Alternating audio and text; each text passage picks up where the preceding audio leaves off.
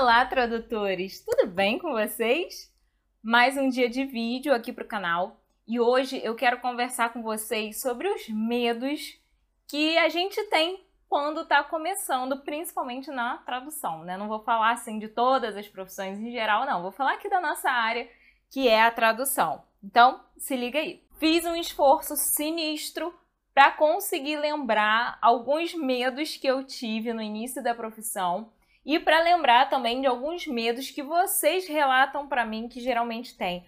Não necessariamente são medos, né? Mas são receios, inseguranças, coisas desse tipo, tá? E aí eu quero conversar com vocês sobre isso.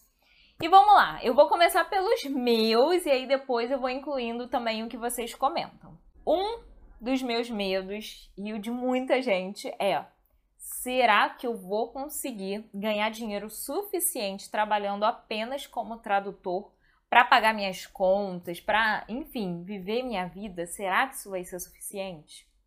Já vou te avisando que sim, se você for um bom profissional, você vai conseguir ganhar dinheiro suficiente. Tantos tradutores aí que trabalham apenas com tradução e conseguem não só sobreviver, mas viver né? Pessoas que recebem, pagam suas contas, viajam e têm uma vida confortável dentro daquilo que querem, né? Então, assim, sim, você consegue, tá? Mas você tem que ser bom naquilo que você faz. E aí, no decorrer do vídeo, eu vou te explicar por que, que você tem que ser bom naquilo que você faz. Porque tem a ver com um dos medos também que os iniciantes têm.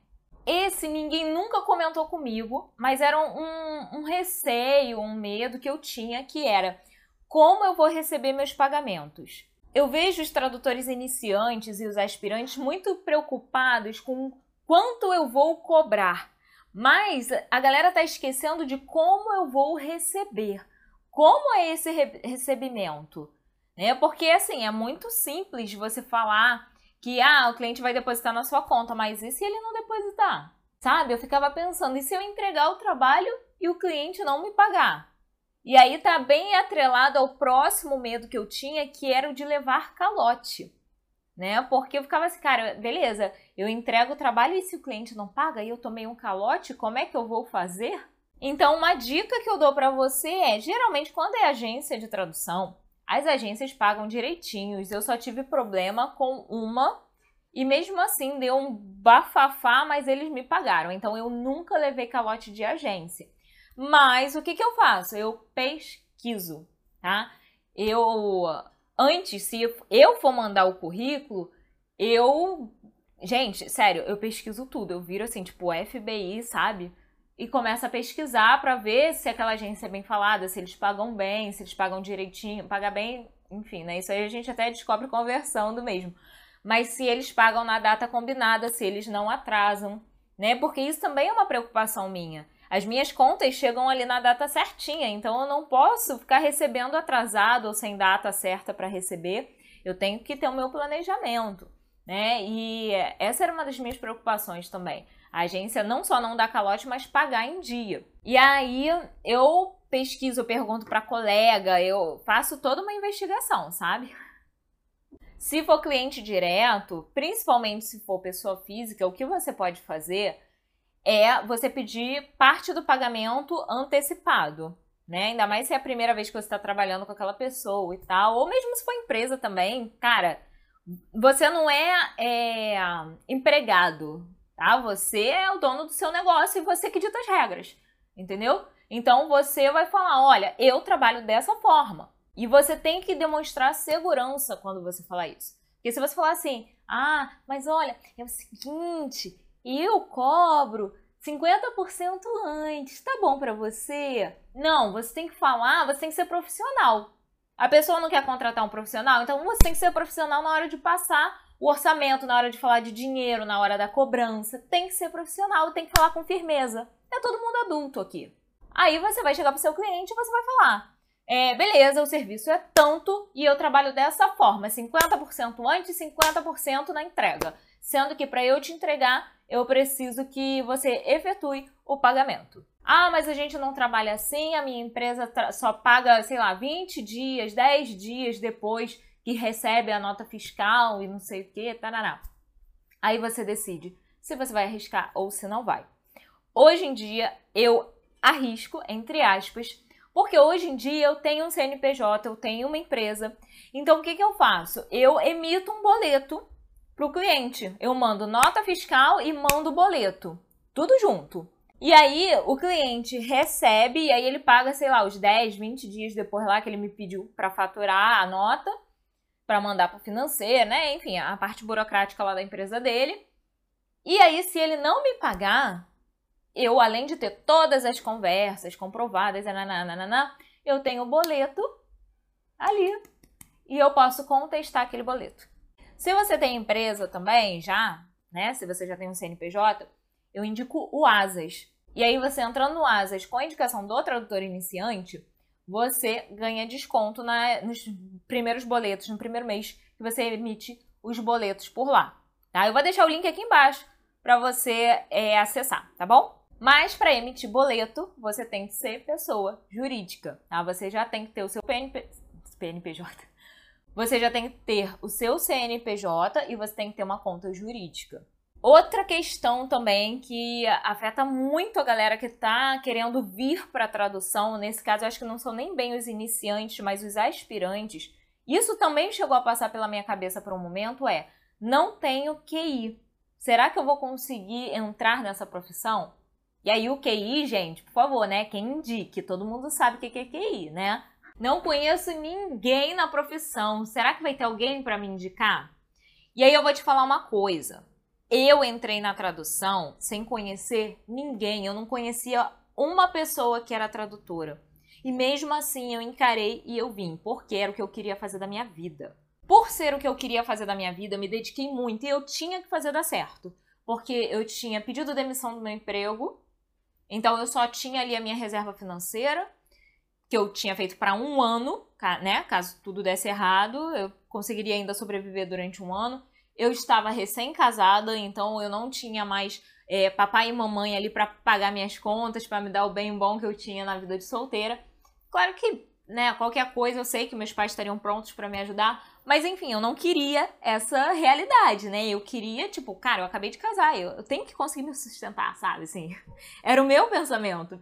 E uh, eu tinha que fazer dar certo. Na minha cabeça eu tinha que fazer dar certo. Então não importava se eu ia ter quem me indicasse ou não. O que, que foi o meu pensamento? Eu vou estudar. Cara, estudar abre portas. Coloquem isso na cabecinha de vocês. Tá? O que eu vejo muita gente que está querendo é, investir muito em marketing, investir em sei lá o que, em não sei o que das quantas, mas a galera não quer estudar, sabe? O marketing é importante? É, inclusive tem dicas de marketing no canal, no Instagram, enfim, né, em vários cantos aí, em todas as plataformas de tradutor iniciante tem dica de marketing. Marketing é importante, networking é importante, mas sabe o que é mais importante do que tudo isso? Estudo e muita pesquisa. Isso é o que vai fazer você entrar no mercado, não é o QI. Sabe por que, que não é o QI? Porque você pode ter uma pessoa para te indicar para um cliente, para uma agência, para o que for. Geralmente a agência te passa um teste. E aí pode ser a, a pessoa assim, tipo, o, o, top dos tops do, da tradução te indicou para uma agência de tradução. Aí, se você não passa no teste, se você faz um teste ruim, não adiantou de nada aquela pessoa te indicar. Por quê? Porque você tem que ser bom. Como é que eu fico bom, Laila? Estudando e praticando. E a melhor forma de você praticar é dentro de um curso. Sabe por quê que é dentro de um curso? Porque dentro de um curso, o professor vai te dar feedback, o professor vai corrigir o seu trabalho, ele vai apontar os seus erros, ou às vezes nem foi um erro, mas uma alguma situação que você pode melhorar. E é isso que vai fazer a diferença para você. Então, o QI, meu querido, não se preocupa com isso. Tá? Não, o fato de não conhecer alguém dentro da tradução, o fato de não ter uma pessoa para te indicar, não vai te impedir de ser um ótimo profissional e de conseguir conquistar o seu lugar no mercado. Atrelada a essa questão, e que eu já comentei aqui também, né? Um dos grandes medos, grandes inseguranças dos tradutores iniciantes é o de não passar nos testes ou de receber um feedback negativo. Sendo que isso é normal, tá? Para vocês terem noção, a vida do tradutor é um eterno fazer teste de tradução. Eu até hoje faço testes, tem uma agência que eu trabalho, até internacional, que se eu ficar um período muito longo de tempo sem trabalhar com eles, quando eles, até porque eles têm poucos projetos em espanhol, a maioria em inglês, eu prefiro sempre pegar em espanhol, eles entram em contato comigo e aí eles falam assim: "Posso te mandar um teste?" Beleza, manda aí. Por quê? Porque eu fiquei um tempão, vai que eu já nem sou mais tradutora, eu já desisti da tradução, tô fazendo outra coisa da minha vida, eles não podem arriscar. Então, eles vão e me mandam um teste. Então, entenda, a sua vida vai ser um eterno fazer teste. E um eterno friozinho na barriga, tá? Porque eu também sinto friozinho na barriga até hoje. Eu vou com confiança, eu vou, mas ainda mais se for um cliente novo. Gente, óbvio que dá um friozinho na barriga, óbvio. Né? A gente quer fazer o melhor, a gente quer dar o nosso melhor tá? Então isso é normal. Não deixe isso te parar. E por fim, o último detalhe que eu lembrei foi o de achar que o mercado está saturado. E aí senta aqui e vamos conversar. É o seguinte, questão de mercado saturado. O mercado tem muitos profissionais? Tem, mas também temos muitos trabalhos e temos diversas áreas de tradução. Já falei em outros vídeos, vou repetir rapidamente, tá? Se você se especializar e você dominar uma determinada área, é muito mais fácil de você conseguir se colocar no mercado. O mercado tem muitos profissionais? Tem, mas o mercado também tem carência de bons profissionais, de excelentes profissionais. O que acontece é que tem muito profissional mediano. E aí a pessoa faz um curso ou de tradução, ou acabou a faculdade de letras, ou a faculdade de tradução mesmo, e acha que já é tradutor. Só que não é bem assim que funciona. Eu costumo dizer que um curso só não forma ninguém em nenhuma área. Já já tô falando para você, tá? Essa é a minha opinião. Você pode discordar, você tem todo o direito disso.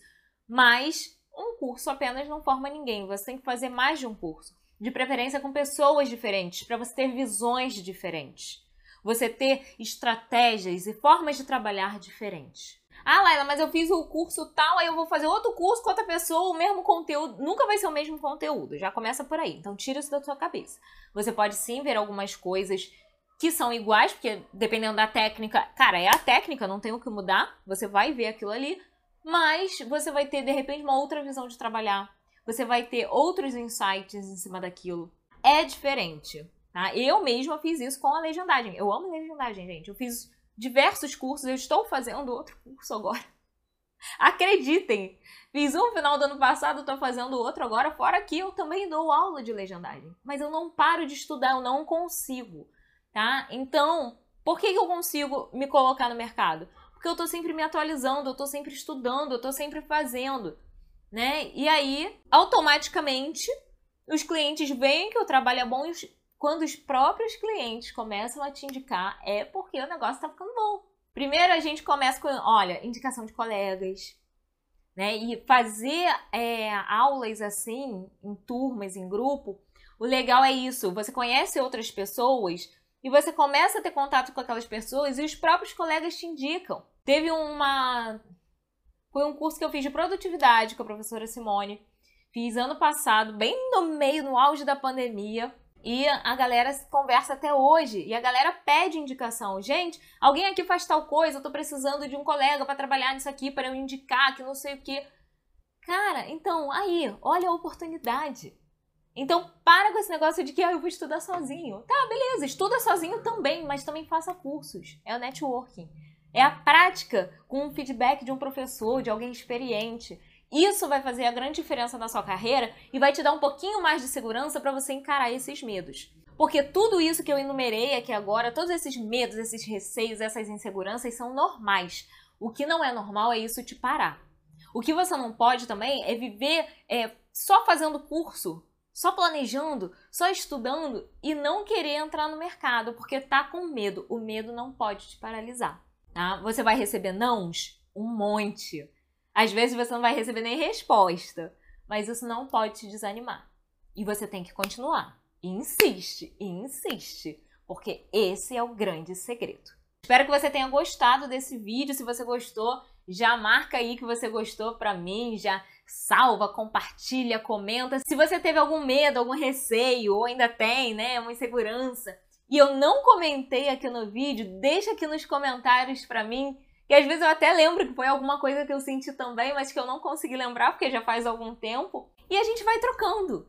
E você conta como é que você superou, ou se você ainda não superou, e a gente vai se ajudando aí. A ideia aqui do tradutor iniciante é essa: tá? é sermos uma comunidade e a gente se ajudar. Então é isso, nos vemos no próximo vídeo. Um grande beijo para você, sucesso e até lá. Tchau, tchau!